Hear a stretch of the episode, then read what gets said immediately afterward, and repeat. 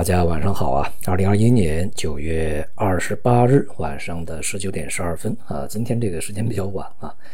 指数呢，这个是涨跌互现啊，而个股和行业板块呢，重新就分化啊。今天我们看啊，这个盘中啊，这个涨得比较好的一个石油石化啊，然后就是电力啊，然后就是煤炭啊。我们看这个像煤炭呢，在昨天大跌以后，今天是大幅反弹啊，因为现在电煤比较紧张，所以说它还相对来讲有一些坚挺的位置啊。但是呢，这个呃也是一个顶部震荡啊，很难的有非常大幅度的一个持续上涨。而石油石化呢，它的潜力还是能够挖掘。那么在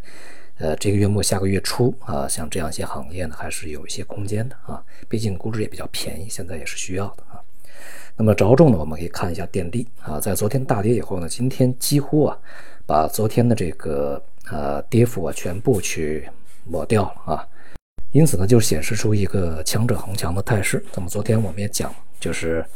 新赛道要逢低吸纳啊，这个老赛道要逢高的了结，像电力啊，这个还有啊，其实还有环保啊、公用事业这些，其实都是不错的啊。而今天呢，像白酒是大幅下挫的啊。我们昨天讲，就是这种消费股呢，呃，节假日这种炒作，它只是一个短期的一种气氛的渲染啊，它和这个长期的业绩其实没什么关系。一个行业的发展绝不能靠一个什么金九银十啊，或者八月十五、十月一来去看它未来的一个前景啊。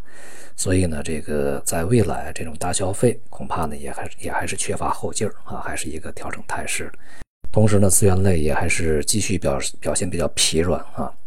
呃，像什么这个钢铁啊、有色呀、化工啊，它的表现都不是说特别的这个坚挺啊，继续是一个弱势状态啊。因为现在呢，对这样的一些行业呢，还是要调控。而从更长远来说啊，未来的经济绝不说是这些这个呃资源类啊、高耗能、高污染啊、重工业啊，绝不是这些。所以呢，无论是从中期还是长期，其实资源类都是。很难取得这种长期上涨的趋势啊，也就是所谓的现在有一种说法叫做这个滞胀牛啊，这个滞胀牛几乎是不存在的啊。滞胀怎么会有牛市呢？滞胀本身呢，它对经济的影响是显而易见啊，经济不振，但是通胀比较高，而且呢，从目前这种情况来看呢，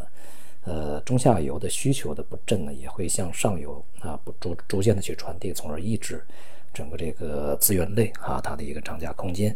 那反而仍然啊，是我们所说的这些新的赛道，它在未来呢才有一些成长性啊，所以我们要选好这个结构。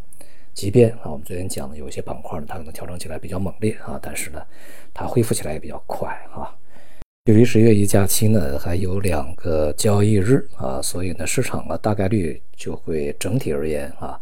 呃，在附近的一些价格水平吧啊，进行一个震荡整理。也不会有什么特别大的行情出现啊，这个时候呢也很难说有多少人愿意去大举买入啊。当然呢，这个大举杀跌呢，目前看起来啊，这个也还没有那么极端啊。当然，这个下跌压力是持续存在的。所以一方面呢，可能我们在剩下的比较短的时间里面，呃，暂时休息一下是可以的啊。当然，如果你在今天啊或者昨天啊这个后大幅下跌以后去补进了一些新赛道啊，这些这个。板块的话，当然是一个不错的事情，它可以继续持有，等待这个它的利润增长啊。否则的话呢，就可以休息了。而从外部看呢，这个由于鲍威尔啊啊，他在昨天也发表了相对来讲比较偏鸽啊偏鹰派的一个讲话啊，他的证词。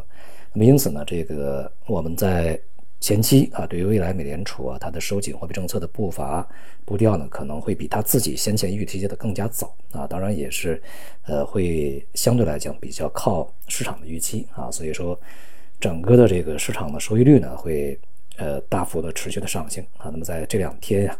整个收益率的上行还是非常凌厉的。那么因此呢，在未来这样的一个状态呢，一方面会对资本市场带来压力啊，股市。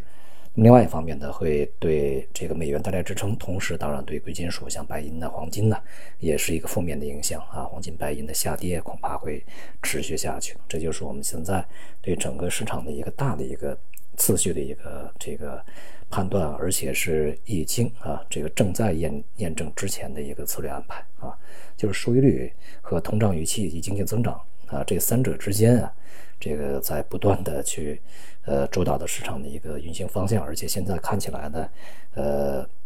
是沿着之前的预期的方向在走啊，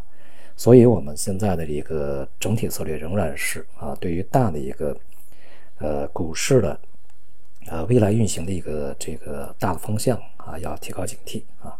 呃，但是同时呢，对于里面的部分的行业板块啊，这个加以注意。呃，那么另外呢，就是继续看好美元啊，继续看跌贵金属啊，呃，大体的就是如此一个策略安排啊。好，今天就到这里，谢谢大家。